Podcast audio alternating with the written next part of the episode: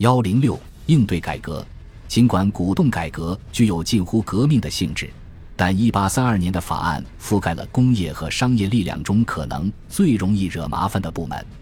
但也仅此而已。苏格兰的选民人数从四千五百七十九人增加到六十四四百四十七人，但爱尔兰选民仅增加了百分之二十一，包括曼彻斯特、布拉德福德和伯明翰在内的四十一个英格兰大城镇。首次有了代表自己的议员，在六百五十八名议会议员中，来自这些大城镇的议员几乎占了一半。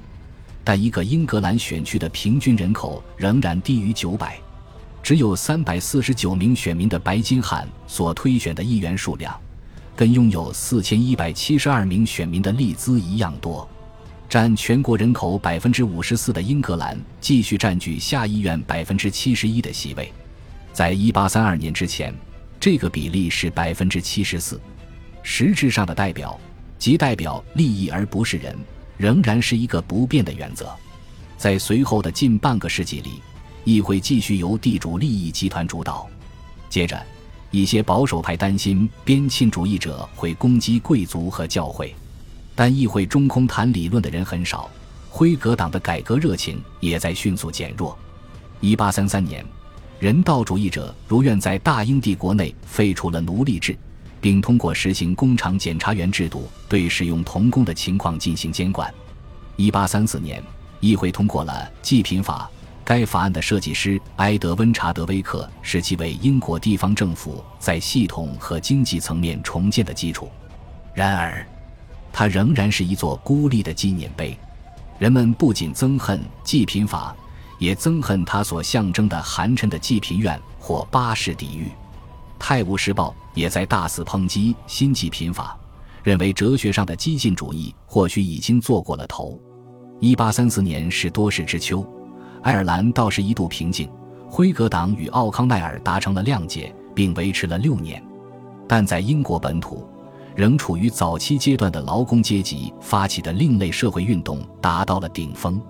约翰·多尔蒂等人领导的工会在发展壮大，免除印花税的报纸在发表各自的论点。改革法案令激进分子感到失望。罗伯特·欧文回归政坛，所有这些因素结合起来，促成了全国联合总工会的诞生。他将通过全国大放假或总罢工来摧毁资本主义制度。在此之后，社会将在合作的基础上重新组织起来，工资将根据劳动时间计算。三月，政府发动反击，六名多塞特郡的工人被判刑，即所谓的托尔帕德尔烈士。全国联合总工会进行了太多的抗议和罢工，但其组织者却无法协调各种运动。欧文在八月退出，意味着这场运动的结束。十月十六日，议会被意外烧毁。如果此事发生在六个月前，那就可能不仅具有象征意义了。随着地方政府改革的推进，辉格党取得了真正的胜利。此前，苏格兰自治委员会的议员都是自选产生的，从1833年开始，将由纳税人投票选举产生。两年后，英格兰的城镇进行了改革，在较大的城镇，辉格党和激进分子占据了主要公职，并在总体上保住了他们的职位。但政府现在严重分裂。一八三四年十一月，皮尔领导的保守党上台，该党或多或少承诺会在改革框架内执政。不过，这只是一个虚假的胜利。辉格党人于一八三五年四月重新执政，但是领导他们的首相是极其保守的墨尔本。当辉格党在一八四一年垮台时，皮尔似乎更加鲜明地表现出渐进式改革的精神，就连年轻的女王那位做事认真的丈夫。萨克森科堡哥达公国的阿尔伯特亲王也赞同皮尔的理念，然而，皮尔受到两个方面的威胁：担心利润下降的制造商要求降低工人的工资，认为只有面包价格降低，他们才能降低工人的工资，这只能通过允许自由进口粮食的来实现。换句话说，就是废除1815年的谷物法。因辉格党倒退而感到沮丧的激进派见风使舵，并掌握了主导权。理查德·科布登是一位不太成功的棉布商，在大西洋两岸都有生意。约翰布莱特是一位来自罗奇代尔的贵格会地毯制造商，詹姆斯威尔逊是一位苏格兰记者，他在1843年创办了《经济学人》，他们成为反古物法联盟的领军人物。1838年10月，他们在曼彻斯特主持了联盟成立大会。这个联盟既代表了在一定程度上又创立了具有商业头脑、崇尚个人主义的中产阶级。德意志人称之为曼彻斯特主义者。通过请愿、示威、动员非国教教徒，以及富有想象力的使用新的一便是邮政制等活动，联盟煽动起对土地贵族和皮尔本人广泛的敌意。事实上，在公共财政政策方面，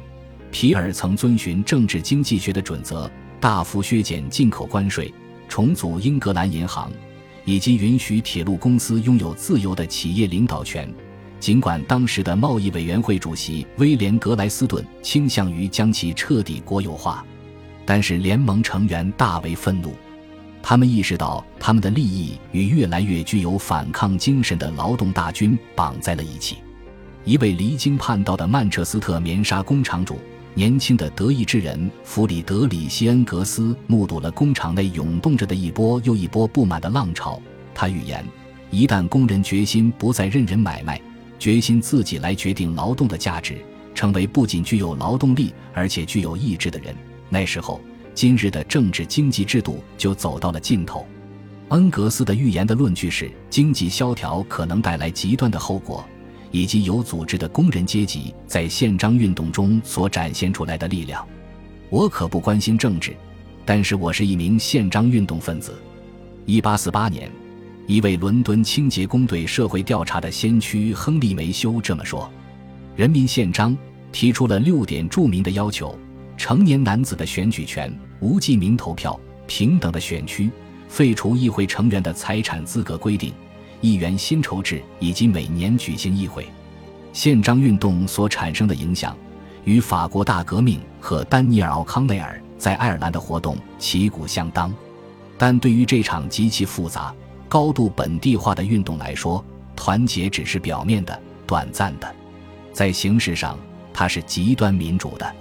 这场运动一度发展成声势浩大的全国性运动。但维持了短短数年就偃旗息鼓了。但在一些地区，由于受当地的经济困境、政治传统以及领导人性格的影响，各种组织和旁门左道的活动此起彼伏。由于对已建立的政党、酗酒、爱尔兰、财产和教育等问题的态度不同，武力领袖和精神领袖之间的分歧变得更加复杂。在苏格兰和英格兰中部地区。运动的领导层来自小商人和职业人士，在约克郡，由于失业严重和心悸贫乏的影响，运动的领袖们激进好斗，但他们与保守党一道共同发起了工厂改革运动。